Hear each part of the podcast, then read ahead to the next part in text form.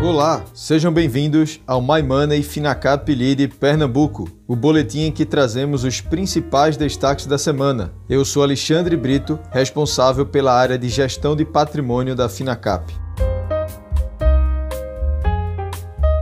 O Ibovespa teve mais uma semana sem grandes oscilações e fechou com ganhos modestos, acima dos 116 mil pontos. Em contrapartida, o cenário político segue extremamente agitado. Destacamos os desdobramentos do orçamento aprovado pelo Senado, as trocas ministeriais e o resultado do CAGED, a instituição fiscal independente emitiu nota técnica apresentando que o orçamento aprovado pelo Senado, além de retirar 26 bilhões de reais em despesas obrigatórias para realocá-las em emendas parlamentares, deve estourar o teto de gastos para o ano em mais de 30 bilhões de reais. A repercussão negativa em torno do orçamento fez com que o senador Márcio Bitar comunicasse ao presidente Jair Bolsonaro que, tão logo a peça orçamentária seja sancionada, cancelará 10 bilhões de reais dos 29 bilhões que constavam como emendas do relator, para que o montante possa ser utilizado na recomposição de despesas obrigatórias, como a previdência social. Em relação às trocas ministeriais, as mudanças no governo começaram no fim da manhã da segunda-feira, dia 29, quando o ministro Ernesto Araújo pediu demissão da pasta de Relações Exteriores. Ele vinha sofrendo pressão de congressistas para deixar o cargo por causa de problemas na negociação com países para a compra de vacinas no combate à Covid-19.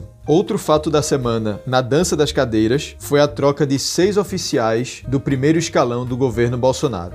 O mercado de trabalho registrou a abertura de 401.639 vagas com carteira assinada em fevereiro, de acordo com dados do CAGED, divulgados na terça-feira, dia 30. Em comunicado recente, o presidente do Banco Central, Roberto Campos Neto, encarou com otimismo o resultado, que veio acima das expectativas da instituição. O governo federal comunicou que a nova rodada do auxílio emergencial começa a ser paga na próxima terça-feira, dia 6 de abril. O benefício poderá variar entre 150 a 375 reais, de acordo com a composição da família. Em relação às empresas, a Semig teve lucro líquido de 1,3 bilhão de reais no quarto trimestre de 2020, alta de 136% sobre igual período de 2019. O presidente da CEMIG, Reinaldo Pazanese Filho, disse na sexta-feira passada para analistas de mercado e investidores que a venda da Taesa faz parte dos planos da companhia de concentrar sua operação nos negócios nos quais detém o controle acionário. Pazanese afirmou que a companhia inicia os estudos sobre a possível venda e que faz parte do planejamento estratégico da companhia.